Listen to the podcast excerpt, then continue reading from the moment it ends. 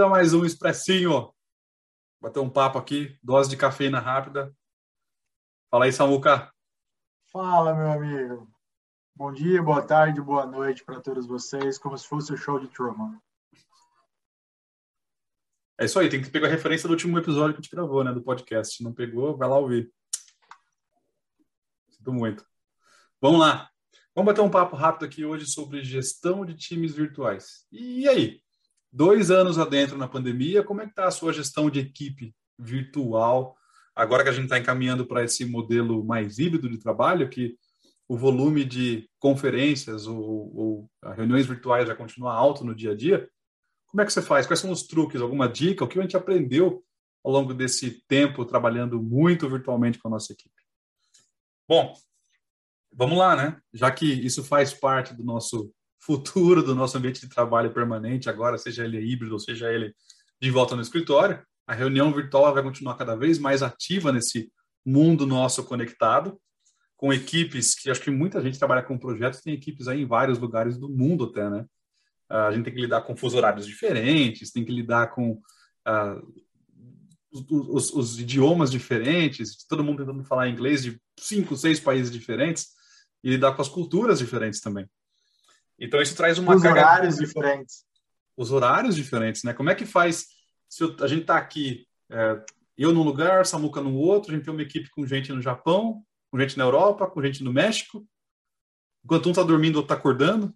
Como é que a gente faz para conectar todo mundo, né?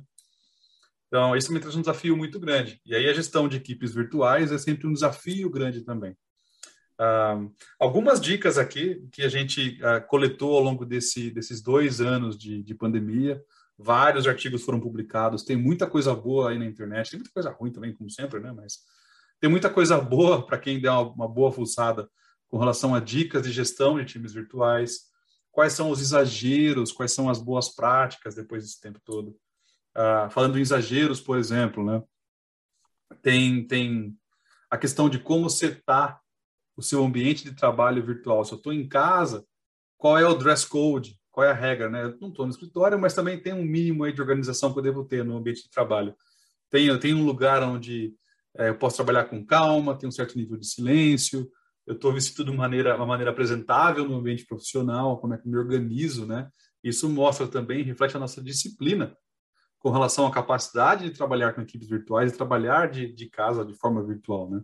Como é que a gente se organiza. Isso traz uma impressão, gera uma impressão na equipe, que mesmo que não está lá pessoalmente, fisicamente, ah, na nossa reunião, no nosso compromisso, também está gerando uma impressão à distância de como a gente se organiza e quais são as boas práticas desse, desse, desse modelo de trabalho, então, mais atualizado.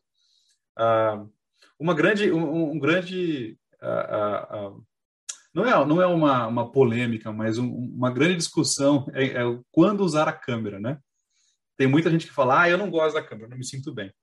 Ah, eu não gosto quando está a câmera ligada o dia inteiro, é cansativo, e tem até alguns estudos que mostram que o nível de estresse sobe quando a pessoa usa a câmera de forma demasiada ao longo do dia, por conta da exposição. E a gente pode argumentar que, ah, mas antigamente também sentava na reunião de frente para a pessoa via ela o dia inteiro. Qual a diferença agora com a câmera? É diferente, tem uma diferença. Uh, porque é uma exposição onde eu sei que eu estou visto e nem sempre eu estou vendo outra pessoa. Então, se é um tipo de reunião que ou um tipo de, de encontro com mais pessoas no, no, ambiente virtual, no Zoom, no Teams, no Skype, onde tem algumas pessoas com a câmera ligada e algumas não, as pessoas que estão com a câmera ligada estão se expondo, mas não vendo o feed, não tendo o feedback visual do que as pessoas estão fazendo, ou pensando, ou como estão reagindo. É, e aí, de novo, tem uma série de motivos por trás, a questão do conforto, da, da, de ter ou não acesso a uma câmera ali, né? Os laptops hoje em dia tem, mas a pessoa, a pessoa tem uma câmera, será, no ambiente onde ela está? Ou será que ela está em casa, num ambiente que não, ela não, não, não acha legal, a pessoa não está confortável em abrir a câmera e exibir o que ela tem em casa? Tem uma série de motivos. Então é importante sempre aproximar a equipe com cuidado, nesse assunto da câmera, do como fazer. Uma dica: se você tem uma equipe que não está muito confortável com a câmera, um exemplo bom é a liderança por exemplo. Aí ficou redundante, né? Um exemplo bom é a liderança por exemplo. É, mas a liderança, por exemplo, nesse caso é o quê? Use a câmera. Você quer incentivar a sua equipe a, a se expor na câmera e tá lá mais visível o tempo, uma maior parte do tempo? Dê o exemplo. abra a sua câmera sem cobrar dos outros e veja o que acontece. Se você sabe que a sua equipe tem uma certa resistência. E, e, experiência própria, é muito bacana, como já tive reuniões onde a equipe não se sente confortável e você vê que o fato de você abrir a câmera e começar um bate-papo mais informal, começa a pipocar duas, três pessoas abrem a câmera também, começam a conversar e aquilo abaixa o nível de estresse e gera uma certa informalidade, gera uma certa a, a, tranquilidade maior naquele ambiente, traz mais, mais familiaridade com o que está acontecendo. E para reforçar esse, esse exemplo também, uma outra dica que saiu num estudo recente é usar mais o tempo inicial da reunião para conversas corriqueiras. Então, vamos falar do final de semana, vamos falar da família, como é que vocês estão. Faz tempo que eu não vejo vocês fisicamente, vejo, não vejo vocês pessoalmente, né? Fisicamente é meio estranho. Faz tempo que eu não vejo vocês pessoalmente, a gente não vai no escritório. É, como é que tá? Como é que estão as coisas na sua casa? Então, se prepare para dedicar aí cinco, sete, oito minutinhos no começo da sua reunião para uma conversa mais corriqueira, para trazer a equipe para um ambiente mais familiar, dar uma relaxada. Também ajuda no team building.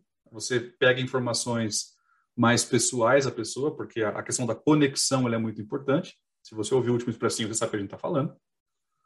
Então, gera também esse tipo de conexão. E aí, com o tempo, isso é um trabalho de formiguinha que vai gerando essa familiaridade e você vai aos poucos reduzindo a, a, a resistência né, e o estresse para, por exemplo, usar mais a câmera se essa é a sua vontade com o time. Já acho que tem um fator muito importante aqui, Rafa, né, dentro de tudo isso que você citou, que é o respeito. E quando a gente fala de respeito, é ele respeitar o tempo, o espaço da outra pessoa como você disse, puta, abrir a câmera. Pô, a pessoa não se sente confortável. Tá bom.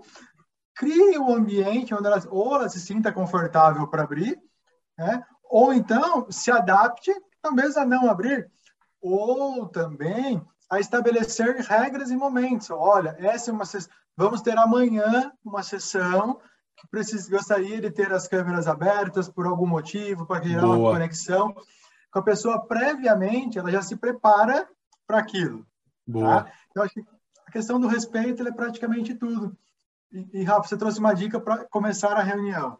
É, a gente tem também é, algumas empresas adotando algumas mini regras, mas ou boas condutas de processo, como por exemplo, cara, é, não marque uma reunião de uma hora, marque uma reunião de 50 minutos, considerando, principalmente nesse mundo de calls, a gente chama de bill break, né? É um momentinho para você ir lá encher sua garrafinha d'água, para você ir ao banheiro, para você caminhar, né? Também respirar um pouquinho.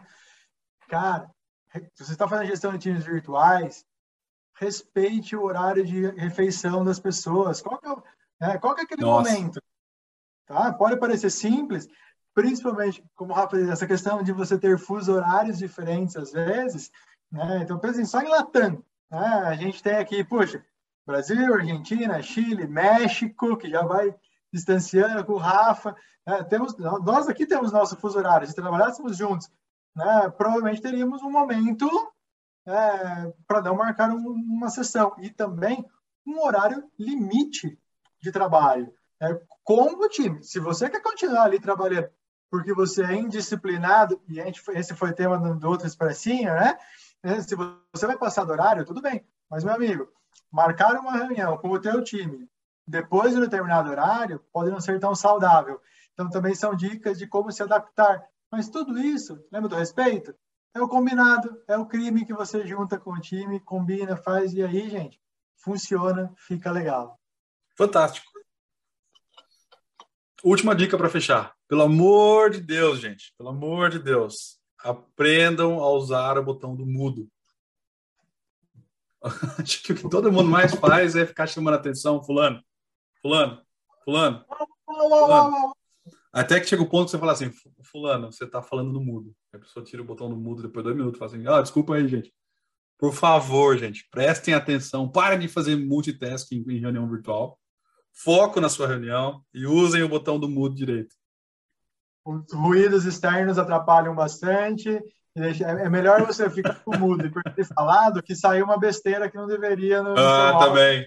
Né? Por, por estar, né? Então. É, essa, essa é uma boa dica. Não, não fiquem falando coisas que vocês não falariam se estivessem pessoalmente com a pessoa. Isso cria, cria proteção e respeito ao mesmo tempo. Cuidado aí, né?